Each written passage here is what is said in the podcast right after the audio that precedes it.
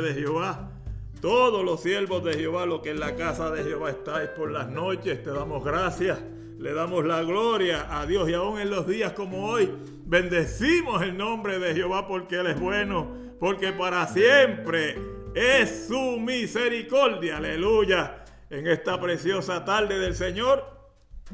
Nunca anteriormente he saludado, pero para los que conocen y están a través del internet, a través del Facebook o a través de las ondas de esta bendición que nos permite, Señor, las ondas, aleluya, del internet. Este es su amigo y hermano pastor Noel Casillas de la iglesia Puerta de Salvación en aquí en el pueblo de Wilson, Carolina del Norte, Norte Carolina, para la gloria y la honra de nuestro Dios. Estamos aquí todos los domingos a las 3 o de 3 en adelante para glorificar el nombre de nuestro Dios. Le damos gracias a Dios y predicamos la palabra no para criticar a nadie. Predicamos la palabra porque la Biblia dice que conoceréis la verdad y la verdad os hará libres. ¿Y cuál es la verdad? La verdad es Cristo, la verdad es la palabra y Cristo es el verbo. Cristo es la palabra hecha carne. Cristo es la palabra de la promesa de Dios desde el principio para la redención del hombre. Cristo vino a buscar y a salvar lo que se había perdido. Y usted y yo estuvimos, y aún el que no está en Cristo está andando perdidamente. Bendito el nombre de Jesucristo. Vamos a hablar exactamente porque no podemos hablar de otra cosa cuando hablamos del Evangelio de Jesucristo y queremos predicar lo que es la palabra de Jesucristo. La única forma es hablar a través de esa palabra bendita de las grandezas anteriores a la historia de Jesucristo, de las grandezas durante el tiempo de Jesucristo y de las grandezas que Dios sigue haciendo hoy y que hará mañana después de nosotros si es que Él no ha llegado todavía. Pero Cristo viene y viene ya, viene pronto, viene mucho más pronto de hace dos mil años atrás y dice la Biblia que dos cien mil años atrás son como dos días. Y la promesa del Señor fue esta, y yo no estoy diciendo que se cumple así, pero lo dice la Biblia. La Biblia dice, después de dos días, después de dos días, se levantará la bendición, aparecerá el deseo de las naciones, después de dos días. Al segundo, como pasó cuando llegó la resurrección, dice al tercer día. No estoy dando fechas, no estoy dando nada, nada que no esté en la Biblia. En el segundo día y Dios dice que son dos días para Dios, para nosotros son dos mil años. Así que ya han pasado para Dios y para nosotros dos días de Dios. Han pasado para Dios y para nosotros dos mil veinte años aproximados estamos ya en esta fecha según el calendario americano, según el calendario del occidente de este mundo.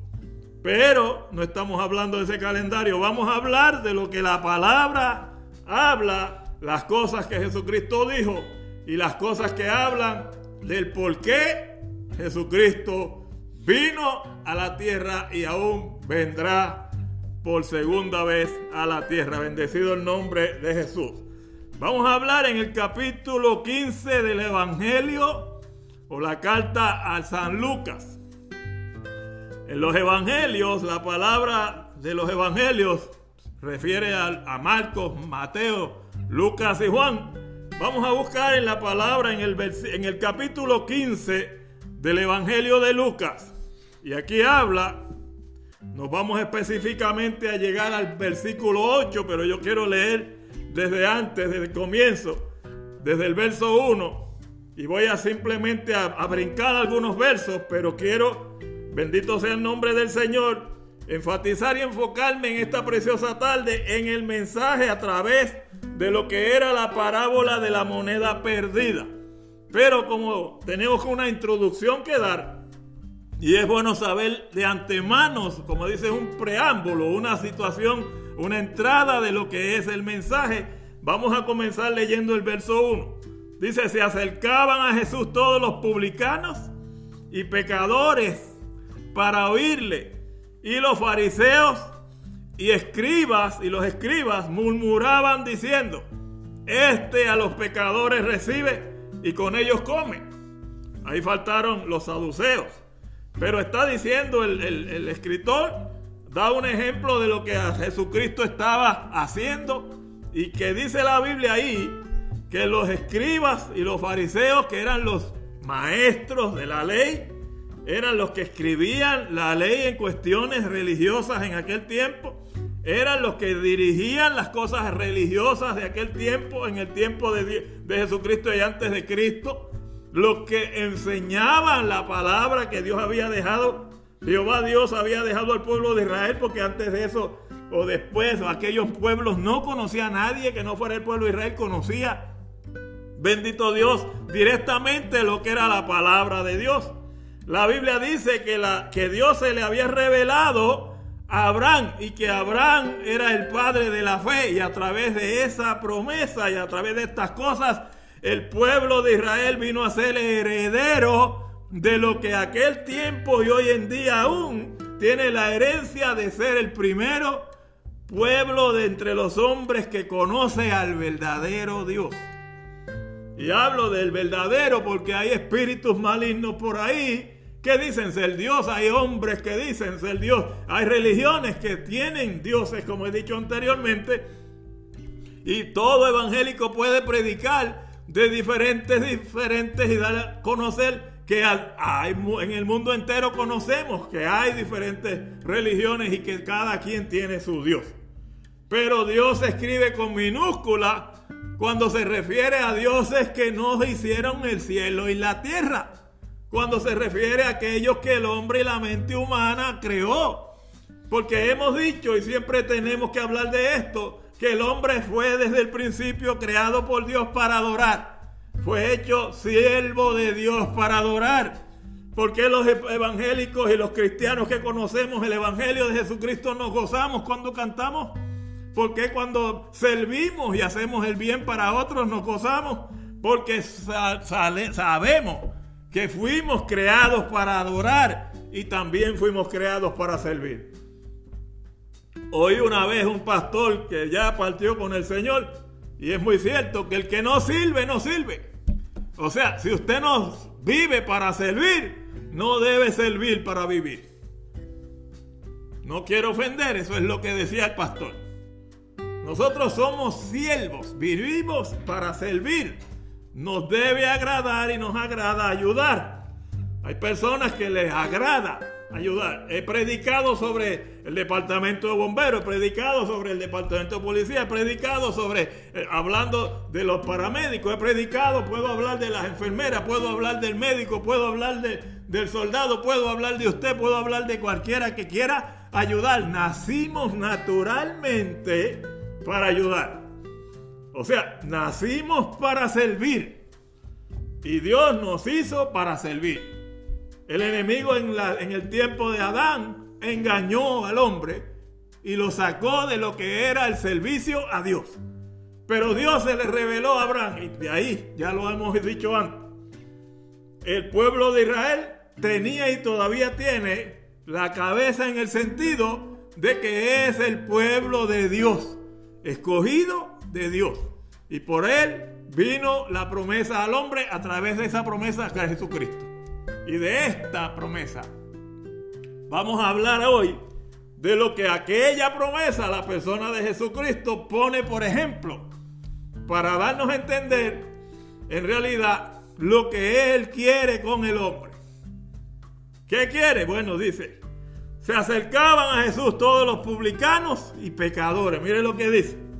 Y los fariseos religiosos, los líderes religiosos, vuelvo a decir, y los escribas murmuraban, hablaban en contra y por la espalda de Jesús. Hablaban entre ellos, criticaban lo que Cristo hacía. Se parece a muchas religiones, muchos, perdone que lo diga, muchos aún evangélicos hoy que viene una persona sin Cristo a una reunión cristiana y no lo quieren en la iglesia porque tiene barba, porque tiene tatuaje, porque tiene pelo largo. Cristo dijo que Él vino a buscar y a salvar lo que se había perdido. Amén. Él no vino a buscar a, a, a, salvos, vino a buscar a pecadores al arrepentimiento, a llamar a pecadores al arrepentimiento. Sucede que la persona que critica hoy estando dentro de una religión, de una iglesia, de cualquier religión que sea, de cualquier iglesia que diga ser cristiana y critica al que llega porque llega de una forma diferente a la que hoy él está.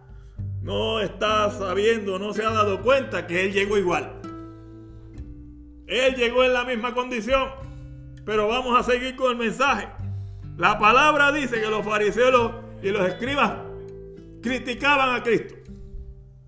Jesucristo le habla, inmediatamente Jesucristo sabiendo todas las cosas, le da un ejemplo y le dice, ok, entonces él le refirió esta parábola, ¿qué hombre de vosotros? Que teniendo 100 ovejas en el campo, porque estaba en el desierto, en el campo, una parábola, una, historia física, real, verídica, de un, de un lugar, de una situación humana para Jesucristo presentar una situación espiritual y en darle a entender al que era espiritual y al que era conocedor de aquellas cosas, la verdad y a lo que Cristo había venido. Y le da el ejemplo de, de las 100 ovejas. El, el, evangélico ha conocido y conoce estas cosas desde hace mucho tiempo. Esas 100 ovejas se perdió una. Y Jesucristo le dice, ¿quién de ustedes? Porque aquellos hombres en aquel tiempo no eran ingenieros. No era que no los había, pero no eran ingenieros, no se dedicaban a la ingeniería. No eran médicos en medicina, no se dedicaban a la medicina todos. No eran albañiles, ni plomeros, ni carpinteros, no se dedicaban a eso. ¿A qué se dedicaba el gran número de hombres en aquel tiempo? A criar ovejas. A criar ovejas y cabras y a criar ganado. Y de los que no en otros lugares dice que hasta cerdos criaban, pero estamos hablando de ovejas. Y como Jesucristo conocía los tiempos en los que él vivía y sabía que la gran mayoría de ellos tenía mucho amor por los rebaños de ovejas, porque lo tenían, era una forma de sustento para el pueblo. Y muchos de aquellos criadores de ovejas y aún los mismos fariseos y los mismos publicanos y los mismos que hablaban y los mismos que hablaban de la ley y conocían la ley eran dueños de ganado. Conocía y Jesucristo se metió en ese asunto. ¿Por qué? Porque usted no le puede hablar a una persona de lo que ellos no conocen a menos que usted no le introduzca todo. Y aún así es preferible hablarle de aquello que conocen. Y Jesucristo entró diciéndole, ¿quién de ustedes teniendo 100 ovejas? Perdiéndosele una, no va a buscarla y la regresa y después que la encuentra vuelve gozoso. Los está comparando con que Dios tiene misericordia de las vidas que están afuera. Y vuelvo a decir, ay de la persona y del evangélico y del llamado cristiano. Y no es criticar, es lo que la Biblia dice. Ay del llamado cristiano que después que se convierte al evangelio de Jesucristo se vuelve religioso y no quiere a alguien que no sea como él en la iglesia. Que no quiere a alguien que necesite a Jesucristo y por la condición física no lo deja entrar.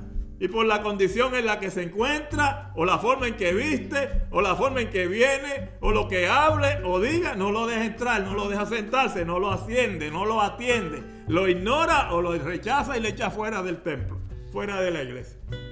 Aún en la calle vemos cristianos, llamados cristianos, que no ayudamos al necesitado. Acuérdese que Dios me sacó de allí y no solo a mí. Lo sacó a usted de allí. Amado hermano que dice servir a Cristo, que dice ser evangélico pastor, que dice ser profeta, que dice ser lo que diga en el evangelio, de allí nos sacó Dios. ¿Y para qué me sacó Dios de aquel fanguero? Para darle de codo a los que están allí. No, a nosotros nos dice el Señor en esta tarde y nos ha dicho a través de la palabra lo que le dijo al Gadareno. Vete a los tuyos, a los aquellos que estaban en la condición tuya, en aquellos que conoces que estaban como tú y que hoy están como tú, y cuéntale cuán grandes cosas ha hecho Dios contigo. Vete y muéstrale el amor que Cristo te mostró. Eso es lo que dice la Biblia. Bueno, brincamos de ese momento en cuestión de ovejas y sabemos que ellos se quedaron atónitos, los fariseos, los escribas atónitos. Y vuelve y les dice, ustedes saben que vendrían gozosos de haber encontrado la oveja. Pero le refiere otra parábola y le dice, una mujer, ¿qué tal una mujer que se le pierde una dracma? una dracma hoy en día o en aquel tiempo, era, dicen los historiadores, dicen los historiadores, que era después de, antes de, Nerón y después de Nerón, era lo mismo que Jesucristo habla en otro momento, que era un denario. Y la dracma y el denario vendrían siendo lo mismo. Y lo que yo no entiendo en cuestión cuando estoy mirando, porque yo estudié estas cosas, y me puse a mirar la historia bíblica y me puse a mirar lo que los historiadores de hoy piensan. Y dicen que no había mucho valor en la dracma, no había mucho valor. No había valor para nosotros. Pero esa mujer, dice la Biblia, una mujer, no dice qué clase de mujer. perdón, una mujer. Esa mujer se le, se le pierden de 100 dracmas, 100 dracmas. Se le pierde una. Póngale que tenga 10, no le ponga 100. 10 dracmas se le perdieron 10 dracmas, póngale. La Biblia habla y la Biblia dice, ¿o qué mujer que tiene 10? Dice 10 dracmas. 10 dracmas. Perdiendo una, ¿ah? se, se pierde una dracma, no enciende la luz, la lámpara y barre la casa. Y hace, la Biblia dice, y busca con diligencia hasta encontrarla. Y cuando la encuentra, viene a sus amigas y vecinas y le dice, regocijaos conmigo. Y yo me puse a pensar, porque hay que, como yo siempre digo, imaginar no es malo. Hay que meternos en la historia, hay que meternos en la situación. No es lo mismo mirar de afuera de espectador que meterse allí. No es lo mismo mirar de afuera y decirle, ay, pobrecito pobrecita, ay, le pasó este accidente o le pasó esta situación Ah, yo te acompaño en los sentimientos. Mire, no sea mentiroso. Usted no acompaña los sentimientos a nadie. Es la verdad. Si usted no se encuentra en la misma condición, usted puede decir, yo me imagino en el dolor por el que puedes estar pasando, a menos que no haya usted pasado por eso. Y ni aún así el dolor mío es igual al suyo. Pero yo lo digo así, ¿sabe por qué? Porque los historiadores Dicen y dijeron, según lo que yo leía, que no había mucho valor en la dracma. Que pudo haber sido un, dólar, 20 dólares, 30 dólares. Que pudo haber sido menos que eso. Pero ¿qué pasa para esta mujer? Para esta mujer que se le perdió la dracma, que se le perdió aquel denario, en otras palabras, un denario. ¿Qué significa denario? Bendito el nombre de Jesucristo. Denario significa el salario de un día entero de trabajo. El, salario de un día entero. De un día. Hoy, bueno, yo recuerdo cuando yo era joven. 2.15 la hora, 2 dólares 15 centavos la hora. ¡Qué miseria! Hermano, de verdad, sí señor, 2.15. Y recuerdo cuando mi papá me contaba que le pagaban 1.25 la hora. ¡Qué miseria! La hora. ¡Qué miseria! ¡Qué poquito! Me acuerdo cuando me decía que a veces eran 15 centavos la hora, mucho más atrás de cuando él era más joven. Ok, sigue siendo menos todavía. Pero no es el valor monetario en cuestión de cuánto era.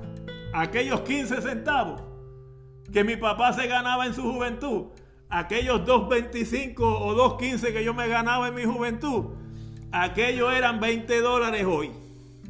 Aquellos eran 40 dólares hoy. Aquellos eran 60 dólares hoy. A lo que me refiero no es el valor monetario en sí de la moneda en sí, era el momento del tiempo en que se usaba la moneda. Y la Biblia me dice a mí que era un salario de un día y no estaba sentado en una oficina con acondicionador de aire, con carro nuevo, con un Mercedes en la puerta o en la frente del parqueo, ganándose un dinero, mire, sentada, copiando en un escritorio, escribiendo, no. Las mujeres tenían que doblar el lomo, como decimos en Puerto Rico. Doblar el lomo en una finca, como hay muchas hoy aquí, pasa aquí. Aquí estás tú y aquí están muchas mujeres de los países mexicanos, los países hispanos y aún, que saben lo que son 12, 12, 13, 14 horas bajo ese sol candente, hermano, aquí en Norte Carolina durante el verano, piscando frutos, piscando vegetales, piscando y recogiendo camote o, lo que sea por el piso y ese sol en la cabeza, esos 15 o 20 dólares que se ganan valen oro. Valen más que, mire, dígale que no se los va a pagar a ver si no se pone a pelear. ¿Qué le quiero decir con esto? Que el valor monetario depende de la situación, de la circunstancia. Aquella mujer se había ganado 10, 10 dramas, 10 días de trabajo, de trabajo de 12 horas el día, de trabajo de trabajar en el desierto, o de trabajar en un lugar recogiendo gavillas, recogiendo trigo, recogiendo alguna cosa, recogiendo uvas, o recogiendo, como quien dice, para eh, lo que son las olivas. ¿Por qué? Porque habían olivares, porque habían viñeros, porque trabajaban atendiendo cabras y ovejas en el desierto. No estaban en una oficina hoy. No estaban en una oficina con acondicionado de aire. No estaban haciendo un lapicito y pasando y mirando el internet todo el día y ganándose 40 dólares la hora. No estaba en esos días. Pero Sucede que aquellos 10 días le daban suficiente dinero para ella mantenerse el mes entero. Entonces no eran dos pesos. Tenía que trabajar para el sustento como hay mucha gente hoy. Si yo me gano 200 dólares y pierdo 2 pesos, a mí no me va a molestar mucho, aunque muchos protestamos por 25 centavos. Pero cuando usted se pierde en 100 dólares, de, 500 se le pierden 100, usted los busca. Y si se le pierden 1000, de 5000 o de 10000, usted los busca. Aquella drama para aquella mujer valían 100 dólares hoy. Y usted los busca. Imagínese usted si no va a barrer.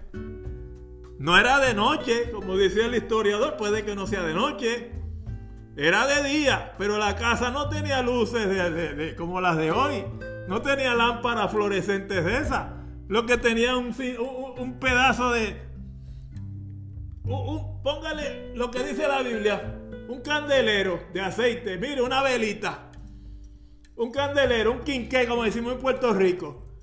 Y estaba ardiendo que es la mitad de la casa oscura. Porque afuera hace sol, pero adentro sin esa luz fuerte del sol es oscura y se le pierde una moneda que vale casi 100 dólares hoy. La busca, no digo yo usted, la busca cualquiera. Y Jesucristo no miró la condición de la mujer. No dijo una mujer pobre. No dijo una mujer rica. Jesucristo dijo una mujer. Pero mire la situación. Y ahora me meto en lo que quiero llegar al mensaje de hoy. No quiero ser extenso. Esto es lo que sucede con el mensaje, esto es lo que sucede con Jesucristo. Fariseos hipócritas. Fariseos, escribas, hipócritas. Se lo dijo en varias veces, pero no se lo dijo en este pasaje. Pero le da a entender a aquella gente que lo murmuraba porque estaba sentándose con gente que quizás se daba una cerveza. En aquel tiempo no había. Quizá bebían un poco de vino. Quizá no iban a la iglesia. Pero ¿cómo yo me voy a ganar a alguien para la iglesia si no lo voy a buscar a la calle? O lo visito en su casa. Hay gente hoy que son cristianos que no se atreven a ir a un restaurante porque hay gente impía en el restaurante comiendo. Pero usted se sube al tren y en el tren hay impíos. Usted se sube al bus y en el bus hay impíos. Usted se va a trabajar y al lado de trabajo hay impíos. Usted se va a la carretera a manejar y en la calle hay impíos. No sea hipócrita. Tenemos que entender que vivimos para Cristo. La santidad se lleva en el corazón. Y tenemos que ser amables con los de afuera. Condescendiente con los de afuera. Nosotros somos ovejas del Rey de Jesucristo, qué bueno. Pero no podemos pensar que somos mejor que los de afuera. Al contrario, Jesucristo bajaba al nivel de los de afuera. Y yo, y todo cristiano verdaderamente que diga ser cristiano, debe bajar al nivel del que está a su lado. Por eso la Biblia me dice a mí, le dice a usted, amarás a tu prójimo como a ti mismo. como a ti mismo, como a ti mismo, como a ti mismo no estás mirando condición. Como a ti mismo no estás mirando situación, estás mirando necesidad. Y si tú tienes salvación, si tú tienes la bendición de ser salvo, si tú tienes la bendición de ser cristiano, de conocer que Jesucristo es el único Señor y Salvador, tú tienes una responsabilidad. ¿Cuál es? Amar a tu prójimo como a ti mismo y presentarle el plan de salvación, decirle lo que yo tengo te doy. Como le dijo Pedro al cojo de la hermosa. No tengo oro, no tengo plata. ¿Qué te doy? ¿Qué hago? ¿Y ahora qué hago? Ah, pero yo no le puedo dar con dinero a este. ¿Qué hago? Ah, soy, yo lo siento mucho, no te puedo dar esta tarde. No tengo y me fui. Pero tiene salvación, tenemos alegría, tenemos gozo, tenemos una salvación que Jesucristo nos compró en la cruz. Y mire lo que sucede. Ahora la moneda no es el drama. Ahora la oveja no es aquella de cuatro patas. Ahora el, hijo pródigo que dice el cuento más abajo, la otra historia, la otra parábola que el mismo, el mismo capítulo 15 menciona. Ahora el hijo pródigo no está allá, está aquí. ¿Está donde? En usted. ¿Está donde? En mí. Está en nosotros. ¿Por qué? Porque Cristo me salvó. Yo era la oveja perdida. Porque Jesucristo me encontró. Yo era la moneda perdida porque volví al redil. Yo era el hijo pródigo. ¿Y qué sucede con usted? ¿Qué sucede con los amigos? ¿Qué sucede con aquel que oye palabra de Dios y no le hace caso? Tú eres la oveja perdida. Jesucristo está buscando que tú regreses al redil. Tú eres la oveja perdida. Jesucristo está buscando que regreses. Tú eres el hijo pródigo. Él quiere que regreses a tu casa. ¿Cuál casa? No a la de tu padre y tu madre. No, no es eso. Porque aunque tu padre y tu madre te dejaran, Jehová con todo te recogerá. Y está hablando del amor de Cristo. Pero le dice a la mujer, encontraste la moneda, hiciste fiesta. Mire lo que Cristo dice. Se lo dijo en las tres parábolas. Aquel que encontró la oveja llamó a sus vecinos. Aquel que encontró la oveja llamó a sus amigos alrededor. Encontré la oveja y todos los amigos se gozaron. ¿Por qué los amigos se gozaron? ¿Por qué? ¿Por qué su amigo se gozó? Porque también criaban ovejas. Porque también criaban rebaños y sabían el valor que era tener una oveja más en el redil. Criaban ovejas. Eran pastores igual que el pastor de ovejas. Tenían un corazón de amor por la oveja porque era lo que ellos trabajaban, era su sacrificio, era su mantenimiento, era el amor que le tenía aquel, aquel rebaño. Él no quería no perder una, por si ganaba una estaba bien, pero si se perdía una, no era tan bien como para dejarla morir. ¿Qué pasaba con la mujer de la dracma? El denario, la dracma. Había trabajado 10 días bajo ese sol candente. Se había quemado, mire las espaldas, se había pelado los dedos, había sangrado los pies, había sufrido vicisitudes, había sufrido el mal tiempo, había sufrido. Y no solo, no estábamos en este tiempo, no estábamos en este país, estábamos en la historia cuenta que Jesucristo lo se lo dijo a aquella gente porque estaban y allí hay un desierto, allí hay una situación pobre, allí hay una necesidad. Y Dios en aquellos tiempos, Jesucristo conociendo esos tiempos, le habla a aquella gente dando a entender que si aquello era natural. Y la gente por lo natural tenía tanto amor por aquellas cosas que para ellos era un sacrificio, a Jesucristo no le costaba hacer el sacrificio de hablarle a los pecadores, porque Él vino a salvar lo que se había perdido. Él vino a buscarte y a salvarte a ti y a mí. Él vino desde el cielo y se hizo hombre, habitó entre los hombres, se hizo semejante a nosotros para conocer nuestras debilidades y salvarnos de este mundo pecador. Y otra cosa, la palabra muestra la misericordia de Dios de esa manera. Jesucristo, dice la Biblia, dice, ¿no se gozarán los ángeles? Si usted lee el capítulo completo, la Biblia dice, no se gozarán. Así como cuando se arrepiente una alma, así se gozan los ángeles de Dios en el cielo. Cuando un pecador reconoce que es pecador y viene a los pies de Jesucristo Porque la puerta al cielo no es mi religión. La puerta al cielo no son palabras necias o vacías. La puerta al cielo no es una, una religión o una secta. La puerta al cielo se llama Jesucristo. Yo soy la puerta, dijo Cristo. Y el que por mí entrara será salvo. Cuando Cristo dijo en cierto lugar, entra por la puerta angosta, porque ancho es el camino y espacioso Grande es la puerta y espacioso el camino que lleva a la perdición. ¿Por qué? Porque para la perdición no hay puerta. Usted camina su vida sin Cristo y se va al infierno. Usted se va donde usted quiera, muere sin Cristo y la condenación, dice la Biblia, por cuanto no creyó a la verdad, ya es condenado de parte de Dios. Y eso no lo digo yo, eso lo dice la Biblia. Esto yo no lo digo para meterle miedo a la gente.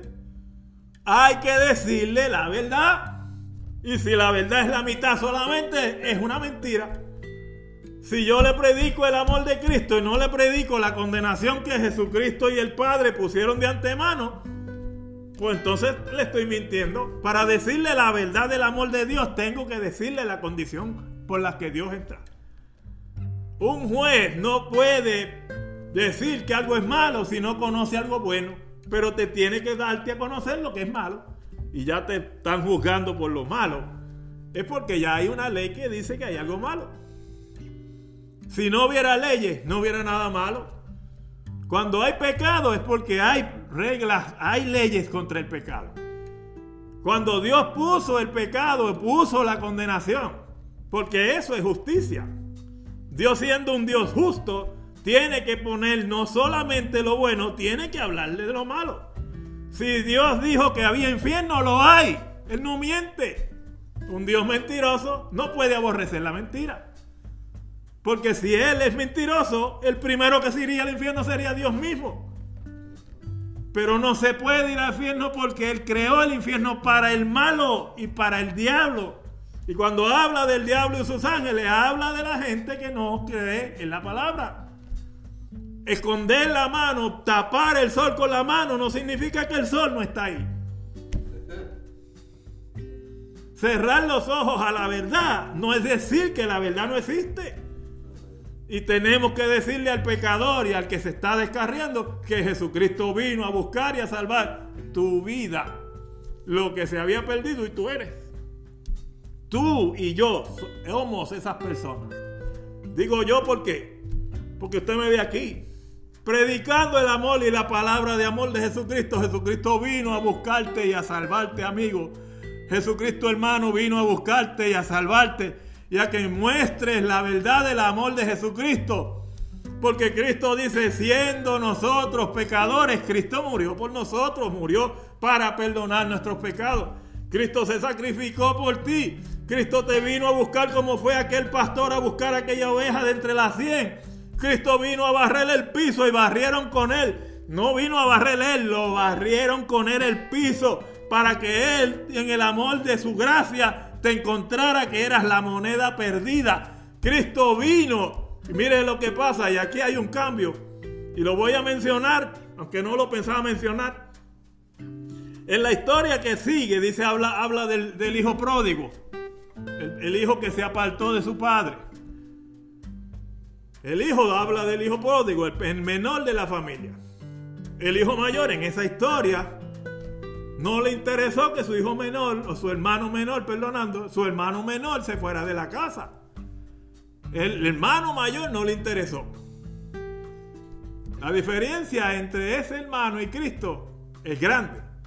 Porque cuando el hijo pródigo regresa, dice la historia, a la casa del padre, el hermano mayor se molesta y se le dan celos porque no lo trataron como trataban al, menor. Le dieron celos. Ok, eso es humano. Pero Cristo hizo lo contrario. Cristo siendo nuestro hermano mayor en el cielo. Porque cuando estábamos en la santidad, cuando andábamos, andábamos, digo andábamos en el sentido no que estuviéramos vivos en aquel tiempo, pero si Adán no hubiera pecado y Eva no hubiera pecado, no hubiera pecado en la tierra, todos hubiéramos andado hoy en santidad hubiéramos andado delante de la presencia de Dios en la santidad de Dios. Hijos de Dios. ¿Qué sucede? Perdón. Que cuando el hijo pródigo, tú y yo, nos apartamos. Nos estamos perdiendo. En el mundo de vicio, en el mundo de maldad, en el mundo como sea, aunque nunca hayas hecho nada malo. Solo que cuando uno pecó, todos pecamos, dice la Biblia. Desde Adán, todos pecamos, porque la paga del pecado es muerte. Mire lo que hizo el hijo mayor. Y en este caso no hablo de la, de la historia, hablo de Cristo. Siendo el primogénito y el unigénito de Dios. Él era el unigénito, digo era, porque ahora es el primogénito. Qué bueno es Cristo. Antes Jesucristo era y era y sigue siendo el unigénito del Padre. Lleno de gracia, dice la Biblia, y de verdad. Pero vino a ser el primogénito de entre nosotros. Porque se hizo hombre, murió, nació y murió para ser el primogénito de todos los que después de él y a través de su sangre llegáramos a la salvación. Entonces, el hermano mayor, en este caso Jesucristo, no nos despreció lo que hizo el hermano del hijo pródigo. El hermano mayor no nos rechazó no, no, no, no se negó, no se molestó porque viniéramos a compartir una herencia con Cristo. No, Él nos fue a buscar personalmente, vino a buscar y a salvar lo que se había perdido, que eras tú y yo, para que con Él compartiéramos la herencia en el cielo. Y la palabra dice más. La Biblia dice, he aquí, yo vengo pronto y mi galardón conmigo para que cada uno tome en aquel día su corona, para darle a cada uno según haya hecho su obra, y que vino a ser moradas en el cielo, para que donde yo estoy, vosotros también estéis.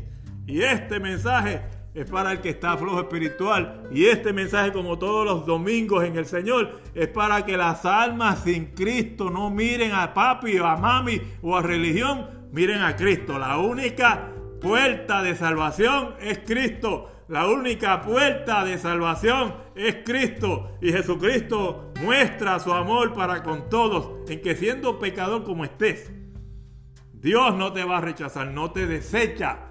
Dios envió a su Hijo para que nadie se pierda.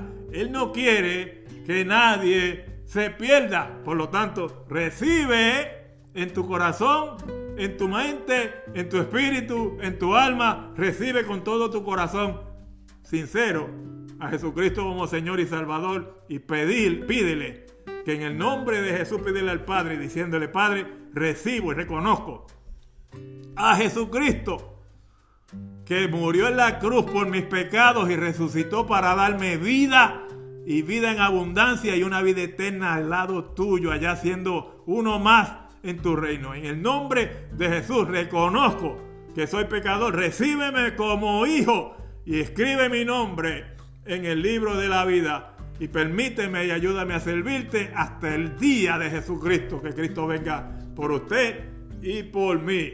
Esta es la iglesia acá de bendición. El Señor nos guarde. Les vuelvo a decir, la iglesia Puerta de Salvación aquí en el pueblo de Wilson, en Norte Carolina, para la gloria de Dios Padre. 252-373-8214. El que quiera llamar, estamos a la disposición. Deje el mensaje y le responderemos lo pronto que se pueda. Bendiciones y buenas tardes. Cristo viene y Él quiere salvarte. Bendiciones.